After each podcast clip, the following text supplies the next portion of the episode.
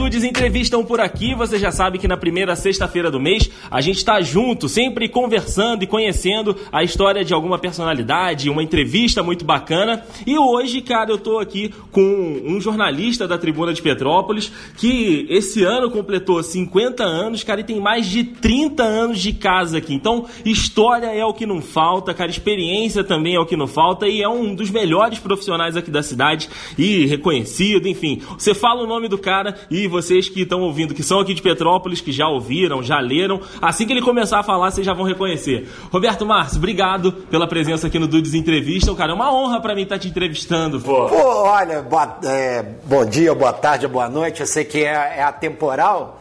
Mas fica aí. Pô, prazer é todo meu. E um detalhe, né? Para um cara que está acostumado a entrevistar os outros, quando a gente é entrevistado. É então, estranho. É estranho, esquisito. Assim, estranho porque não é uma coisa usual. Mas é muito legal, né? E estamos aí para responder tudo que você perguntar. Cara, estamos aqui fazendo essa conversa. Eu e o Roberto, a gente trabalha junto aí para um pouquinho mais de um ano, né? O Roberto, como eu disse, já está há algum tempo aqui na Tribuna de Petrópolis. Roberto, então vou começar com uma fácil, né? Já são 30 anos aqui de tribuna, de jornalismo, mais ou menos isso aí. Uma coisa, que quando eu entrei aqui com 18 anos, entrei como repórter. E aí, aqui estou até hoje. Cara, e o que, que te motiva, Roberto, ainda, depois de 30 anos, você que já viu tanta coisa, você que já passou por tanta coisa, já conversou com tanta gente, o que, que te motiva ainda, o que, que te coloca lenha na fogueira para continuar ali todos os dias escrevendo, pesquisando, falando com as pessoas, cara? Porque às vezes pode cansar, né? Tem muita gente que cansa. Então, é. Primeiro que assim, a gente exercer o jornalismo já é um privilégio, né? E a gente sabe que atualmente o mercado de trabalho passa por uma transformação, a gente pode falar no caso do Brasil, mais de 2013 para cá, uhum. quando se acentuaram as demissões nas redações. E há toda uma transformação por conta das novidades da internet, que isso causou, de certa forma, um impacto na nossa profissão. Não há como a gente fugir disso. Mexeu com o interior de tudo, né? Exato. E aquilo, né, cara, eu todos os dias, o, o Andrei, é, a gente se pergunta, né, que, que o que, que, a gente pode fazer hoje para ser um dia diferente, né? uhum. né? Embora tenhamos aí uma certa rotina, que é aquilo que você acompanha todos os dias, apurar matéria, escrever, depois, no caso, editar o jornal, uhum. né? Que, é, no caso, na minha página, né? É, eu tenho que ficar ali ao lado do diagramador e tudo mais. E, então, é, tudo, o que, que acontece, né? eu penso que a vida é, e, e de fato ela não é uma coisa estável. Então eu fico imaginando que qual a novidade do dia que pode vir a mexer é, comigo e com as pessoas, sim, né? Sim. Porque é, às vezes uma notícia pode mudar tudo, né? E a gente sabe que isso acontece. A minha maior motivação, assim, é porque eu, eu me, me miro muito nos meus pais, assim, por exemplo, meu pai foi um famoso é, radialista, meu pai também foi repórter uhum. na década de 50, na década de 60. Meu pai exerceu a profissão de radialista por mais de 40 anos. E a minha mãe é pedagoga. Então o que, que eu fiz, cara? É, eu peguei os dois. Juntou os dois, né? De bom dos dois, né? Que a gente com tenta aproveitar o que há de melhor nas pessoas, com nossos pais não, seria, não, não poderia ser diferente. Uhum. E aí eu peguei um pouco da minha mãe pedagoga, acabei me formando em psicologia, que é uma ciência espetacular, e o jornalismo no meu pai. Na realidade, o, o Andrei, é, eu desde criança eu convivo, até porque meu padrasto também foi jornalista, foi uhum. até o cara que me. Caraca, então a influência tinha de vontão, né? Exato, porque foi ele que inclusive me deu uma, uma, primeira oportunidade quando eu ainda era uma adolescente, né? Vamos dizer assim. É claro que a gente tem que contextualizar as épocas. Na década de 80, Petrópolis não tinha uma faculdade de comunicação. Uhum. Então, uh, o que, que ocorre? Ah, é, era muito assim, você fazia o teste, coisa e tal, eram poucos os profissionais que tinham a habilitação em jornalismo, ter o curso superior, então eu pude ter, aproveitar essa oportunidade da época e me condicionar. E depois, logo, só que anos depois que eu vim entrar na faculdade de jornalismo. Mas é fascinante. Então, eu acho que esse fascínio meu vem desde os 18 anos. Desde o início lá, né, cara? Desde o início. De sempre ter alguma coisa nova, de sempre conversar com alguém, sempre descobrir alguma coisa, né? Sim, sim. só que assim, é, é, claro que hoje em dia é muito diferente, André, que a, a gente volta, vou tentar voltar aquele papo de contextualizar a época, né? Porque quando eu tinha 18 anos, eu cheguei aqui totalmente cru, uhum. né? Eu era um torcedor de arquibancada, assim, sabe, aquele adolescente apaixonado pelo meu clube de futebol, que isso é o que 99%, você sabe melhor do Sim. que eu sobre isso, 99% de quem trabalha com a mídia esportiva tem uma paixão por uma modalidade. O futebol é o que domina mais. Então eu agradeço, eu sempre falo, né? Eu agradeço ao meu time de futebol por exercer a profissão que hoje eu exerço. Uhum. Porque talvez se não houvesse de, ele. De porrada, né? Sim, eu poderia estar fazendo outra coisa hoje, sei lá, vai saber, no né? consultório, né? Como você mesmo disse, de psicologia. Sim, outra. em alguma outra área, né? Perfeitamente. Então poderia ser isso. Mas é um outro. Foi uma, é, quando eu entrei, André, era uma outra época. Sim, era um outro contexto histórico. Tudo, né? apesar de assim. Sociedade. Sim, eu entrei em 1988, pra você ter ideia, era o último ano do governo Sarney. Quer dizer, que foi o primeiro governo civil após a, a redemocratização do Brasil. Uhum. Então, assim, é, era um período que depois foram convocadas eleições gerais né, e tudo mais. Enfim, é, era um outro contexto de Brasil e de mundo. Sim, sim, cara. E como o Roberto disse, ele aqui na Tribuna de Petrópolis agora está né, também atuando na área de cidade, fazendo umas pautas legais aí, principalmente pautas especiais para o domingo, mas a especialidade do Roberto é a página de esportes, né? Ele é editor de esportes aqui. Eu queria entrar um pouquinho nessa área, Roberto. Ah, Nesses últimos anos a gente teve todo tipo de evento aqui no Brasil. Os principais eventos de esporte passaram por aqui. Pan-Americano lá em 2007, depois a gente teve a Copa do Mundo em 2014, tivemos as Olimpíadas em 2016, para Olimpíadas, para PAN. Cara, foi muita coisa que aconteceu. Você acha que o Brasil hoje mudou, Roberto, em relação ao esporte? Você acha que tem uma, uma outra visão? Assim, a gente teve diversos problemas, né? É, políticos, estruturais, mas enfim, você acha que esses grandes eventos terem passado por aqui mexeram com a nossa sociedade de tentar ajudar essa galera que viu aquilo, se apaixonou, principalmente os mais novos, né? Viu aquilo, se apaixonou e agora quer fazer aquilo? É, eu acho que eu acredito, eu tenho essa visão do seguinte. Então vamos, vamos especificamente falar o que, é, sobre essa transformação, né? Vamos dizer, ou mudança.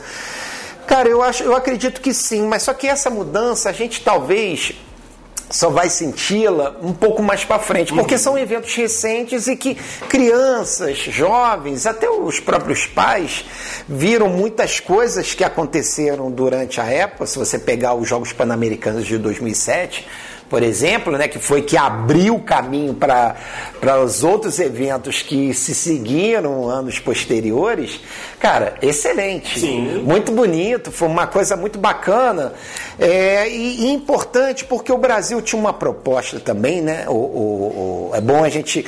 É, é, inevitável que, que façamos esses links, uhum. porque a política e tudo. Tá tudo tá ligado. Tudo ligado. Tudo sim, ligado. Sim. A ideia é uma, a ideia de, por exemplo, se fazer os Jogos Pan-Americanos, se fazer uma Olimpíada, eu acho excelente, porque não só para as novas gerações poderem é, começar a se espelhar em, de repente, uma modalidade ou outra, mas é, de nós nos estruturarmos para a gente poder, porque o Brasil é um país de dimensão continental. E tem gente pra caramba. Tem né? gente pra caramba e é muita gente que a gente tem que dar oportunidades uhum. a essas pessoas, né, Andrei? Porque, independente da modalidade.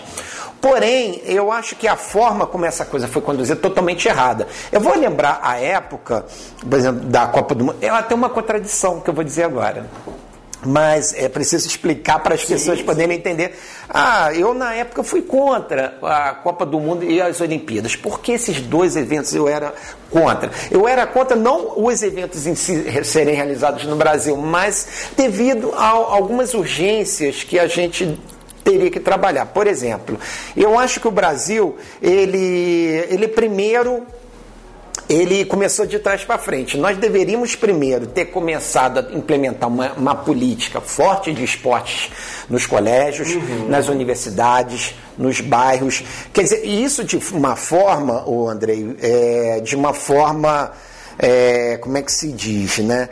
De não prejudicar os negócios, porque o que acontece? É, tem muitos projetos que a gente sabe que, que, são projetos importantes, que são tocados, são muito legais em determinadas comunidades.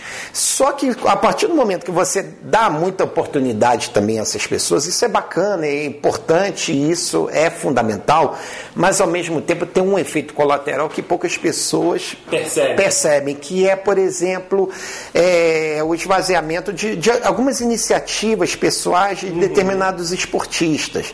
Por exemplo, um jogador que encerra a carreira dele. Né? O cara quer montar uma escolinha de futebol, uhum. montar uma franquia dele, para que futuramente, nesse empreendimento dele, ele possa expandir né, as ideias dele, como uma pessoa entende futebol. Só que muitas vezes, quando esse excesso, talvez, de muitos trabalhos comunitários, e isso eu tenho ouvido muito de alguns professores, que ficam assim, é, como, é, é, temerosos de falar isso, de achar que ah, pô, tem que privilegiar, é, privilegiar mais as pessoas, é, porque isso de alguma forma acaba afetando ali o mercado, um mercado que existe, que é o mercado do esporte. Uhum. Que são que os profissionais de educação física, às vezes são ex-atletas que querem, por exemplo, né, às vezes é, buscar aquilo como uma forma de renda, emprego. Sim, sim. E em a... outro momento, né, depois de parar Exato, então essas pessoas acabam não tendo. Não, não, não, sou, veja bem, não sou contra, mas eu acho que a coisa poderia ser feita de, de uma outra forma. De uma outra forma. Mas também existe, por outro lado, é, as duas questões quando se casam. Por exemplo, o, vou citar um, posso citar um exemplo, né? uhum. né? Por exemplo, da Academia Crésio, lá em Taipava, né? Eles, alguns anos atrás, é, criaram um projeto, um, perdão, criou-se um, criou um projeto para beneficiar pessoas carentes. Né? Então, e, esses, e esse trabalho já começa a surtir efeito. Então, são iniciativas de empreendedores de poder, de alguma forma, compensar na sociedade aquilo que a própria sociedade lhe deu, por exemplo, com muitos alunos, uhum. com o, procura, a procura, né? e a pessoa pôde se estruturar dentro do seu negócio e, a partir disso, ela poder, é, de alguma forma, retribuir à sociedade a contrapartida, a né? contrapartida né? porque é, é, é é fato que os governos hoje, né, hoje ou há muito tempo, já não dão mais conta é, das coisas. Todo mundo, né? Exato. E, e, mais do que isso, né? Faltam políticas claras de governos com relação ao esporte. Porque Sim. a partir do momento que você tem uma política, tem um planejamento em cima daquilo, por mais que você é, privilegie a camada mais pobre da sociedade, né, os mais necessitados, é, as pessoas que estão ali no entorno, que têm iniciativas, tem a questão do empreendedorismo, elas vão saber lidar com aquela questão ali de uma outra forma. Mas para isso você precisa ter políticas claras Sim. e metas a serem alcançadas. E transparente também, né, Roberto? Sim. Porque esses grandes eventos aí escancararam para a gente um segundo pano de fundo, uma, uma sujeira total. Né? E aí é onde eu quero chegar. Eu, quando eu era contra, era contra justamente isso. Por quê? Porque a gente sabia que não havia transparência no negócio, né? Já havia, mesmo naquela época já, já surgiram denúncias, Denúncia, né? né? de favorecimento para A, para favorecimento para B e tudo mais. E o esporte não é para isso, cara. Não é, não é, é, é, ah, porque o esporte você pode é, dar uma vida digna para as pessoas. É isso que a gente quer. Uhum. Não é para ficar alimentando políticos, né? Alimentar para dentro. Empreiteiro. Exato, porque esse, os empreiteiros podem ganhar o dinheiro deles e tudo mais, os empresários podem ganhar, mas isso dentro de um contexto não da forma como foi na Rio. E outra coisa, é, é, nós brasileiros deveríamos ter escolhido um evento. Ou faríamos Copa do Mundo ou Olimpíada. Uhum. Porque o que, que acontece? É... Depois teve a Copa América também. Teve a Copa América, mas a gente vou pegar o um exemplo grego, né? A Grécia em 2004 fez uma Olimpíada espetacular. Só que a Grécia, o tamanho da economia da Grécia, você fazer uma Olimpíada é muito caro. É muito caro. Porque você tem aqueles encargos todos, todos. Do, do Comitê Olímpico Internacional, você tem que ser tudo padrão FIFA, uhum. né? Como uhum. foi na época. Virou muito, meme, né? Virou meme, né? Então, você, o que, que tu tem que fazer, cara? É, é justamente tentar é, fazer uma coisa ou fazer outra. Porque senão o que, que acontece? Tem uma conta que depois você tem que pagar. E a Grécia, até hoje, acredite você ou não, paga a conta das Olimpíadas. Mais de 15 anos depois. Mais de 15 anos e não é só isso, né? O país, nesse meio do caminho, teve uma crise econômica. Quebrou, e né? Quebrou, teve que pedir empréstimos e isso aí não se resolve da noite para o dia. Verdade. Então, no Brasil também, eu acho que a gente podia ter feito, ah, então vamos fazer a Olimpíada? Legal, então vamos concentrar na Olimpíada, perdemos a oportunidade, o próprio governo federal e estadual, de fazer uma coisa transparente, de mostrar à sociedade que nós somos pessoas sérias, nós vamos fazer uma coisa para dar o exemplo ao mundo, uhum. e no final das contas, meu amigo, a gente viu no que deu, né? Exatamente. Denúncias de corrupção, prisões e tudo mais. E né? governador preso, presidente governador preso, preso, presidente preso também. Enfim, é, nós poderíamos ter. A gente perdeu o bonde da história nesse sentido. Então, fazer as duas coisas era muito complicado porque é muito custoso. E a gente vai pagar essa conta. Tempo, né? Sim, e a gente tem que pagar essa conta. Porque quando a, a, presidente Dilma sofreu o golpe em 2016, é, a economia brasileira já estava em processo de desaceleração. Uhum. Né? E os governos seguintes, né, no caso o Michel Temer, né, que fez um mandato tampão, e agora o, o atual presidente Jair Bolsonaro, é, eles também não estão conseguindo dar conta do recado.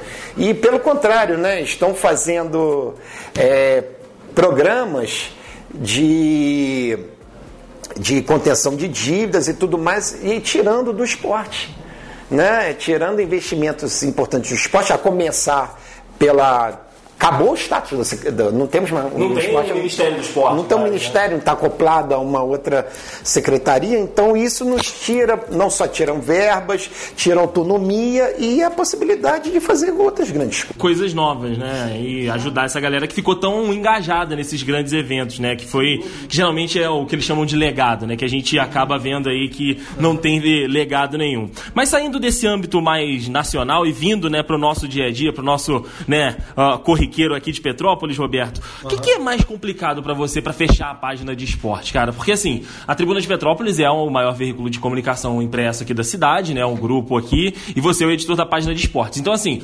demanda provavelmente tem bastante, mas como é que é selecionar isso tudo, conversar com as pessoas, fechar a página de esporte? O que, que é mais complicado para você? Ah, e hoje, para mim, o mais complicado é o pouco espaço, o espaço físico.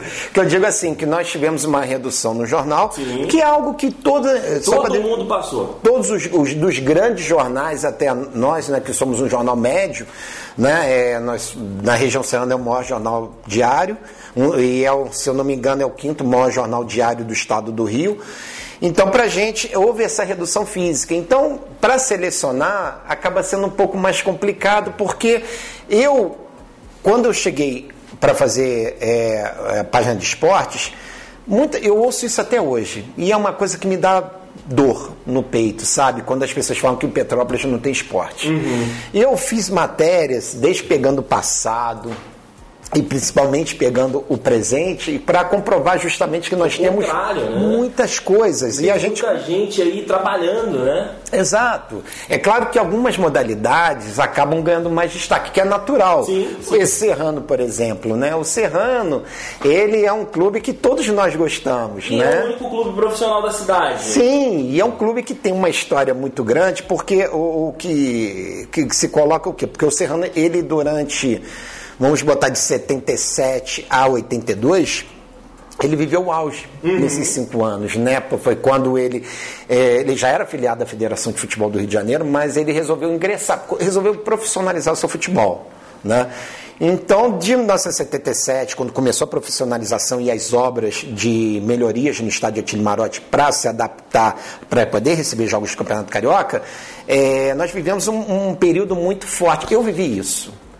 Né? E foi tão marcante na minha vida, e as pessoas da minha geração que também viveram isso, trazem consigo uma lembrança tão gostosa, aquela coisa chamada memória afetiva. Um carinho, né? Um carinho muito grande que muitas dessas pessoas passam para os seus filhos, né? Eu, por exemplo, eu tenho um irmão, um dos meus irmãos, que é o Rodrigo, também nós íamos sempre aos Jogos do Serrano, na, ali no final da década de 70, início da década de 80, né? ele passou isso para o filho dele, né? que é o Bruno, que vários jogos o filho dele vai e tal. Então a gente vê que é uma coisa bem família, né? uhum. entendeu? Cara, então assim, a falta de espaço realmente é o que, que te dá a maior dificuldade hoje. Porque assunto tem, né? Atletas aqui na cidade tem de montão e tem de diversas modalidades, né? A gente tem aqui bolão que você, né, geralmente dá um espaço bacana, a gente tem artes marciais com MMA, jiu-jitsu, futebol, evidentemente, uhum. futebol master também que a gente tem. Então, assim, opções não faltam, né, Roberto? Mas é justamente essa questão que acaba complicando mais, né? Não, exato, porque talvez a minha maior tarefa é essa, né, de tentar convencer o petropolitano, né, de um modo geral, a sociedade, de que nós temos esportes sim, uhum. nós temos talentos sim, né? Hoje, por exemplo, nós temos o 03 do mundo no mountain bike. Uhum. Hoje, o Petrópolis é uma referência nacional no mountain bike. Não só pelo Henrique Avancini, porque é, aconteceu um fenômeno muito interessante que, é, de repente, o mountain bike explodiu. Explodiu, né? Porque Tivemos alguns eventos aqui na cidade, inclusive. Sim, mas por que tiveram esses eventos? Não é só pelo Henrique Avancini, mas porque vários pilotos também surgiram na mesma época, né? É, a gente teve mais. mais uh, tem vários, né? O João Pedro, Firmeza. É, a, a, Juliana Salvini, fora o pai dela, o Albert, que na década de 90 foi um campeão brasileiro, e tantos outros. Nós temos coroas competindo, Larry Martins, o cara é de 65 anos, cara. O cara é um dos maiores nomes do mountain bike brasileiro na categoria dele. Então, nós chamamos a Juliana Salvini, que hoje no, na categoria dela ela é a melhor do Brasil, disparado na frente. Mal comparando, ela é uma espécie de Flamengo né, na, na modalidade, fora o Henrique Avancini também. E tantos outros aqui que agora não me falha a memória. Estou tentando puxar alguns nomes, mas tem vários nomes importantes. Eu estou falando só mountain bike. Sim, mas dentro de todas essas modalidades a gente tem representantes bons aqui em Petrópolis, né? Futebol, eh, se a gente pegar o futebol, eh, tem uma história muito engraçada, né? Porque é, eu várias vezes eu tentei, é, algumas vezes na década de 90, fiz algumas matérias a respeito, e tentei, mandei para a CBF e até para o jornalista Juque Kfouri, uhum. porque eu estava reivindicando a paternidade do futebol brasileiro para Petrópolis.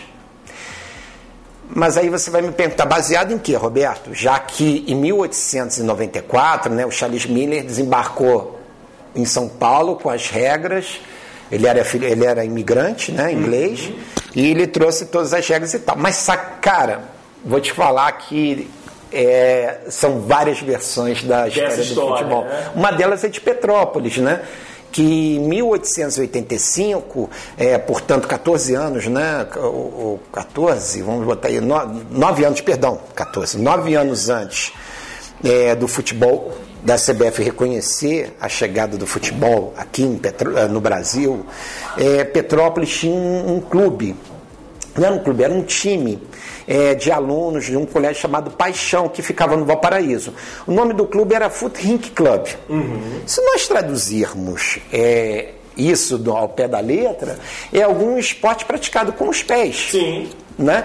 E esse clube, que teve, não teve uma duração muito grande, e, a, e até busquei informações e tal sobre ele, ele não ele acabou, é, acabou em pouco tempo. Não tinha muito material né, para Exato. trabalhar. E, e, na mesma época, é bom a gente lembrar, contextualizando a época, nós recebemos muitos imigrantes europeus. Sim, sim. Né? Tanto a é base da fundação da cidade, né? Exato. E em cima disso, né, é, eu também tentei reivindicar, mandei uma, é, um e-mail para a Confederação Brasileira de Tênis, e eles também me recusaram também, porque eu não tinha argumentos, não tinha forte, no início do tênis aqui. Uhum. Uh, em 1896, é, ali no Colégio Nossa Senhora de Lourdes, na 7 de abril, houve uma notícia de um jornal chamado Correio da Noite, que circulava em Petrópolis na época, sobre um esporte que os imigrantes trouxeram chamado law tênis, tênis com dois N's. Uhum que seria o início. O pai do esporte que a gente conhece hoje, né? Exato. O avô, vamos colocar assim. Sim, e, e tem muitas histórias do tênis ali tudo mais, que ali poderia ter sido também o início do tênis. Enfim, Petrópolis. Coisa tem para falar, esportistas tem para a gente entrevistar, né? Só a nossa população aqui valorizar, né, Roberto? Exatamente. É um mas só que nós, de, desde, mas a nossa missão é essa, Sim. Andrei, de levar à sociedade informação da melhor forma possível, né, o mais claro possível, né, sem as paixões que, que por exemplo, o, por que editoria de esporte? Ela é uma editoria diferente. Sim, ela é uma editoria complicada, muitas vezes para quem está fazendo, porque você tem a sua própria visão. E, e é, é, assim, ela é apaixonante, porque ela permite também que você utilize uma linguagem até um pouco mais, é, menos coloquial do que, por exemplo, um jornalismo de cidade, de cidade ou de, de economia, né? De economia você tem política, tem os jargões é, que são parte daquela, da, daquela, daquela editoria, né? E tudo mais. Ah, mas tipo assim, o esporte ele te dá a possibilidade de você usar até uma linguagem popular mesmo, né? Gente... Até pela, pela proximidade com o entretenimento também, sim, né? Sim. Então acho que é, permite que a gente possa é, ser mais criativo, claro. que a gente possa usar um pouquinho mais, que a gente sim. possa né, brincar com algumas coisas. Com certeza. E o, o jornalismo esportivo ele é fascinante também por causa disso, né? Que a gente sabe que, embora a gente com o tempo, a gente, algumas coisas quando acontece, que estão para acontecer, a gente já meio que prevê e tal, fala, ih, caramba, isso aqui tem boas possibilidades de não dar certo, uhum. né? E eu acho que com o tempo, eu digo o seguinte, o Andrei, é, o jornalista, a carreira dele é construída no dia a dia. Sim. Na rua, sabe? no estádio. No estádio, mas é o dia a dia. Porque conforme você vai, a cada dia você vai acrescentando um tijolinho né, naquela, na, na tua casa que você constrói do que é o conhecimento Sim. sobre aquilo que você está trabalhando. Então, é, é, fugir, não é que existe aquele conceito né, de que idade é posto. Não. Eu, eu já discordo um pouco. Eu acho que a experiência é fundamental, mas não é tudo.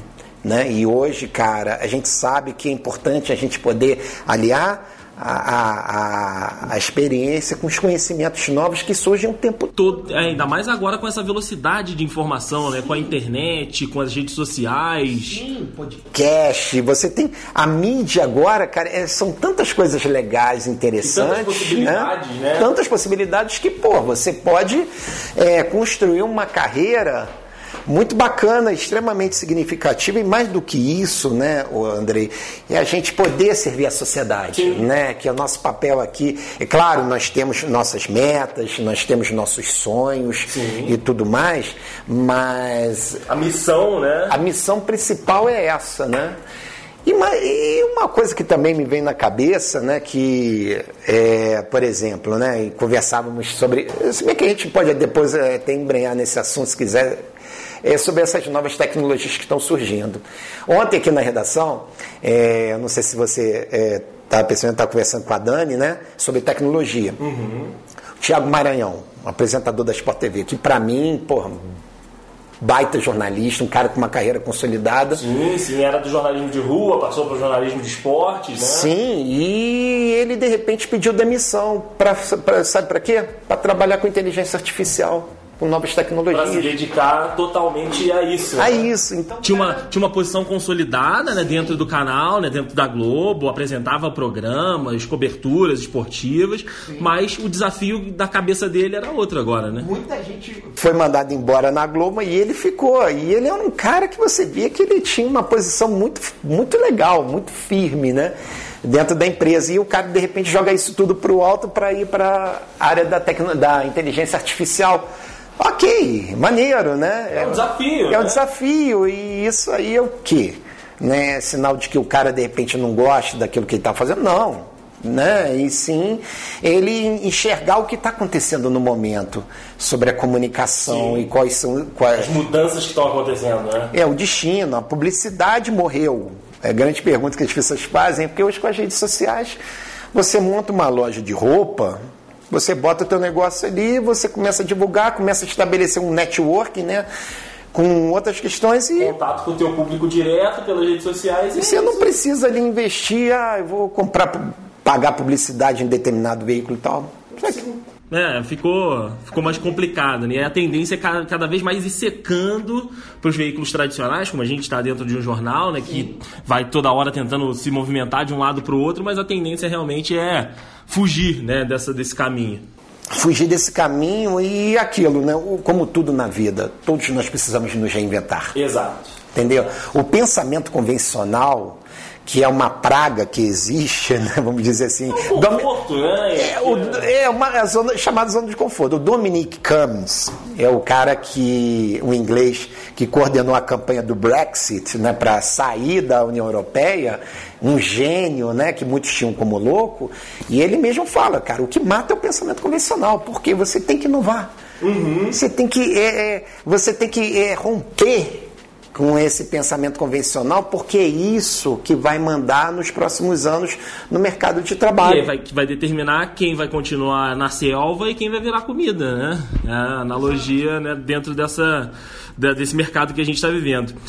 Roberto, para a gente né, já encaminhando para a nossa parte final do nosso papo, a gente está falando aqui da nossa profissão, de inovação, e isso é bem legal. E eu também queria trazer você para esse outro lado, né? Porque o pessoal chama né, o jornalismo de o quarto poder, né? A gente tem os três poderes do governo e o, os mais tradicionais tra chamam o jornalismo de quarto poder. E nesses últimos anos aí, né? Vamos colocar assim, das últimas eleições para cá, o, o jornalista, né, a figura do jornalista muitas vezes foi colocado como um adversário, foi colocado como um vilão, foi colocado como uma pessoa que é, é, tá contra ali, né? Principalmente por um lado. Mas a gente sabe que os dois lados já fizeram isso com, com a profissão. Como é que você vê hoje a importância do profissional de jornalismo, né, do jornalista, dos veículos em si, dentro dessa salada mista que a gente está vivendo aí hoje de redes sociais, do que o pessoal chama de pós-verdade, né? E aí é, o pessoal já criou as agências de fact-checking, né? São de análise de, de fatos. Enfim,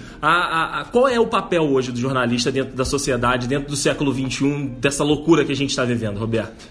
Bom, vamos come vou começar pelo pelo começo, você falou do quarto poder.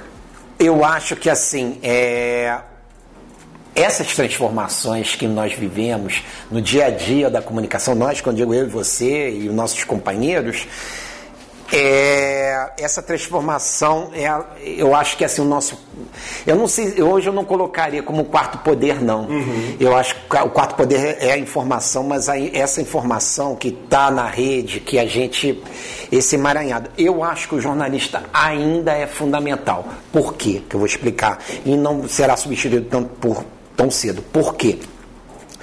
Por quê? Porque o jornalismo, nós, hoje em dia, uh, você tem um acidente você tem um acidente num carro. Então você pode dar várias versões sobre esse acidente. Uhum, sobre aquele fato que está ali na sua, na sua frente. Né? Exato. Uma pessoa comum, por exemplo, quando digo uma pessoa um, que não conhece o jornalismo, não, não conhece que, por exemplo, nós temos algumas regrinhas que são regrinhas que não vão mudar tão cedo. Não é, é porque são, são, por exemplo, a apuração, a isenção né, e tudo mais. A gente o jornalista tem esse diferencial. É ele que vai, por exemplo, combater uma praga que veio com o crescimento da internet, que é a fake news. Então, eu acho que todo jornalista ele tem essa missão, sim, diária, diária de ter que combater, sim, de forma incessante, independente de quem der, que der a sua opinião, combater fake news. Então, eu acho que o profissional, o, por exemplo, o jornalista, você hoje tem software que você pode falar sobre um jogo, uhum. dar, escrever um texto, mas o olhar humano, sabe, de você a se percepção, né? O... Você narra jogo, você sabe, Sim. porque você tá ali e quem já ouviu você narrar é, ver a emoção que você traz, né? E você passa isso para o público, né? Que eu também sou teu público. Então, é, você, é fundamental que você esteja lá. Eu não quero um robô que chega lá e identifica, ah, porque o Magdiel, por exemplo, no jogo do Serrano, o Magdiel toca. Não, não, a gente tem que ter essa emoção. Porque a partir do momento, o Andrei, que nós perdermos esse sentido humano, a gente vai entrar numa outra coisa que eu não tenho a menor ideia do que não, vai ser. Não sabemos como é que vai ser. Sim. Porque seria uma relação tão gélida, é seria fria, uma coisa é. fria, sem, sem emoção, sem isso. É muito ruim, porque isso também não empolga o público. Ele vai ter informação ali de forma fria, mas eu acho que hoje o, o a guerra hoje, aí eu vou voltar do Dominic Cummings, é, hoje não é a briga, não é direita com a esquerda é o novo contra o velho. Uhum.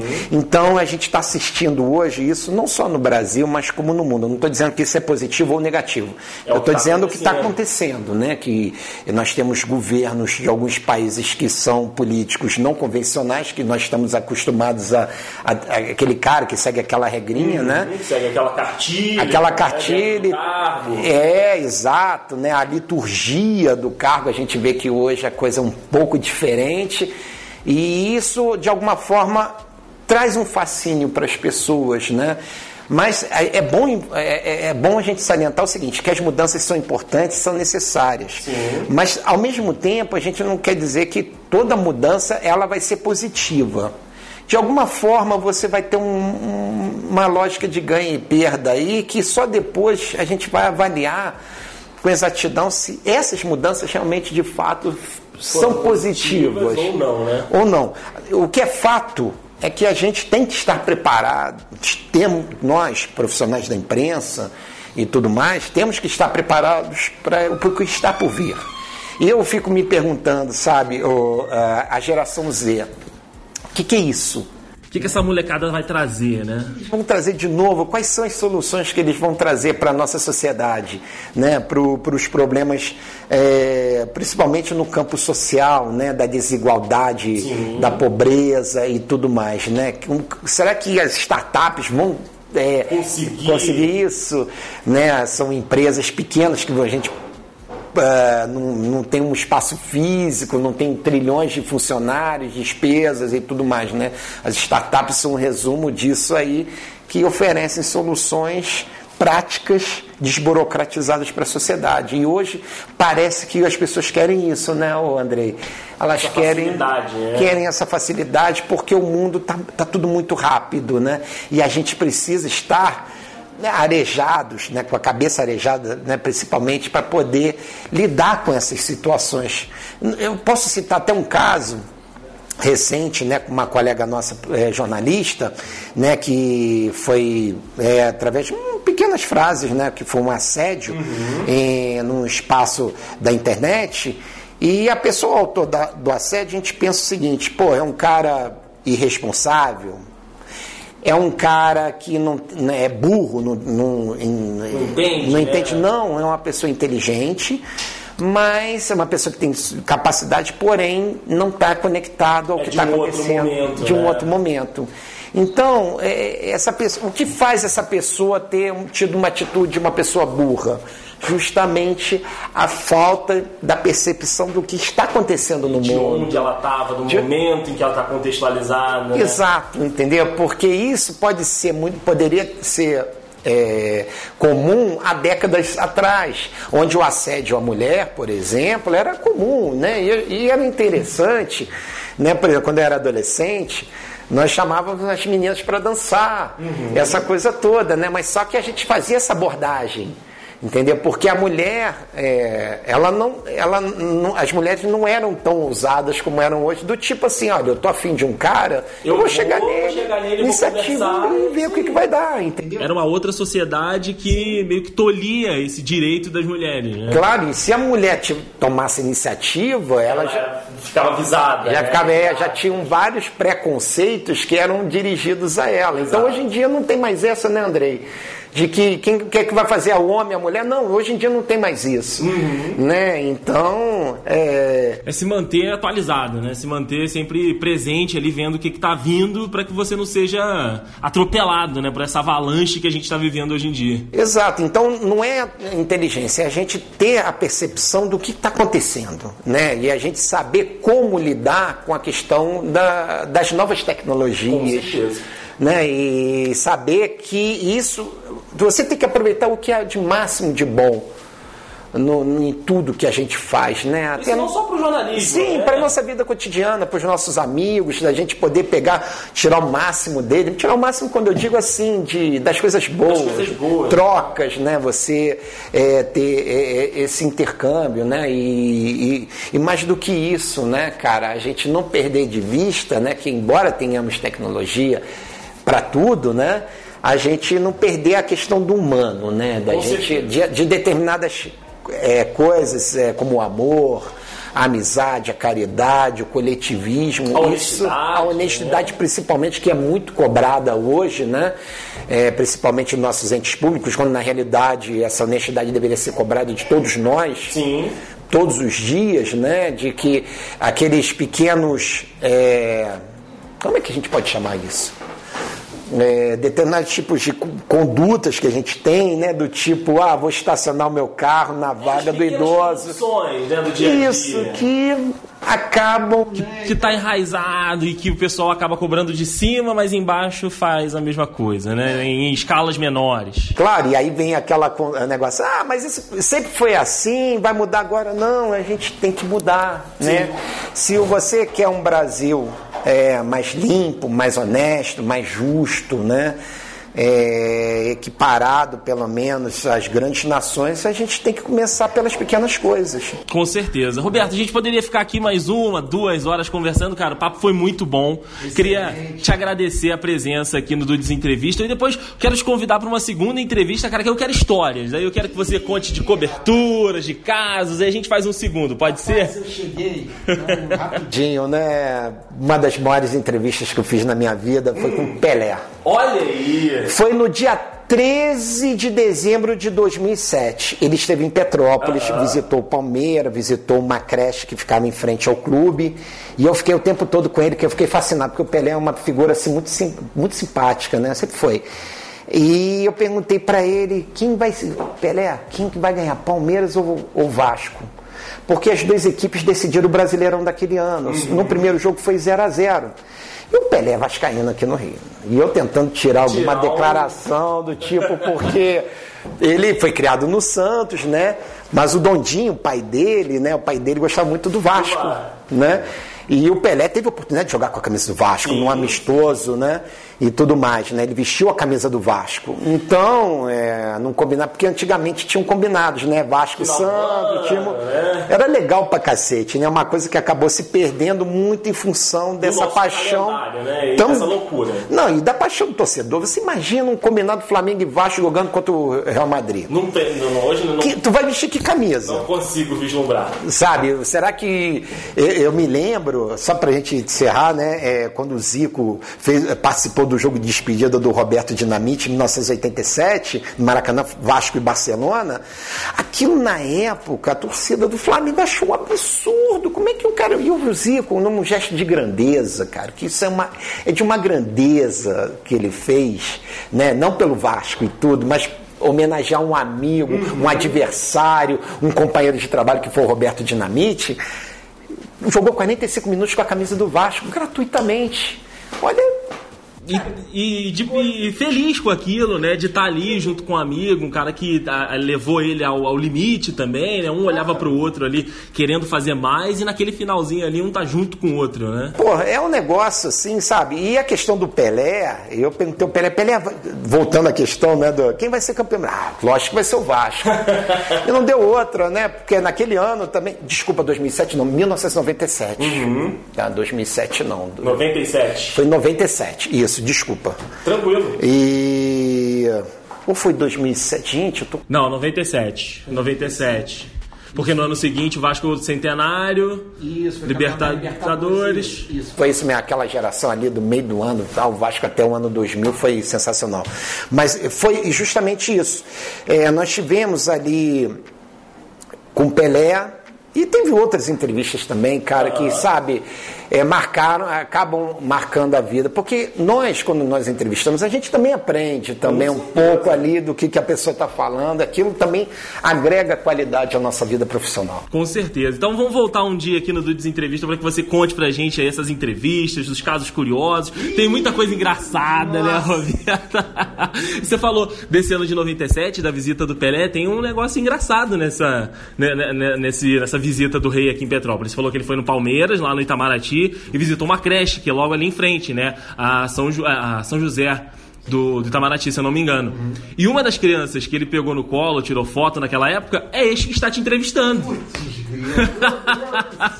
Olha que legal. Minha mãe fala isso até hoje, na visita do Pelé lá na creche. Eu era uma das crianças que tava lá que e uma, uma das crianças que tirou foto ali no colo do rei, rapaz. Então. Que privilégio teu. Peguei o perfume, por isso que tô aqui envolvido, narro o jogo. Pô, cara, sensacional. e ele é, você deve ter, se você tem essa lembrança, é, que ele é uma figura muito simpática. Sim, minha mãe fala que foi é. totalmente acessível, é. falou com todo mundo. Sim. Então, assim, foi, foi realmente. E um ídolo de todos nós. Aliás, o maior jogador de todos os tempos. É, a gente. A gente ainda vai demorar muito ainda para até chegar um cara que. Olha, vai ser difícil, Roberto. É. Vai ser difícil. Pode até surgir, mas vai ser difícil. Obrigado pela presença aqui no Dudes Entrevista. O Roberto tá convidado para uma segunda entrevista. E, cara, obrigado aí. Pô, prazer é todo meu, cara. É estranho, né, da entrevista, né? Porque é esquisito, né? Porque.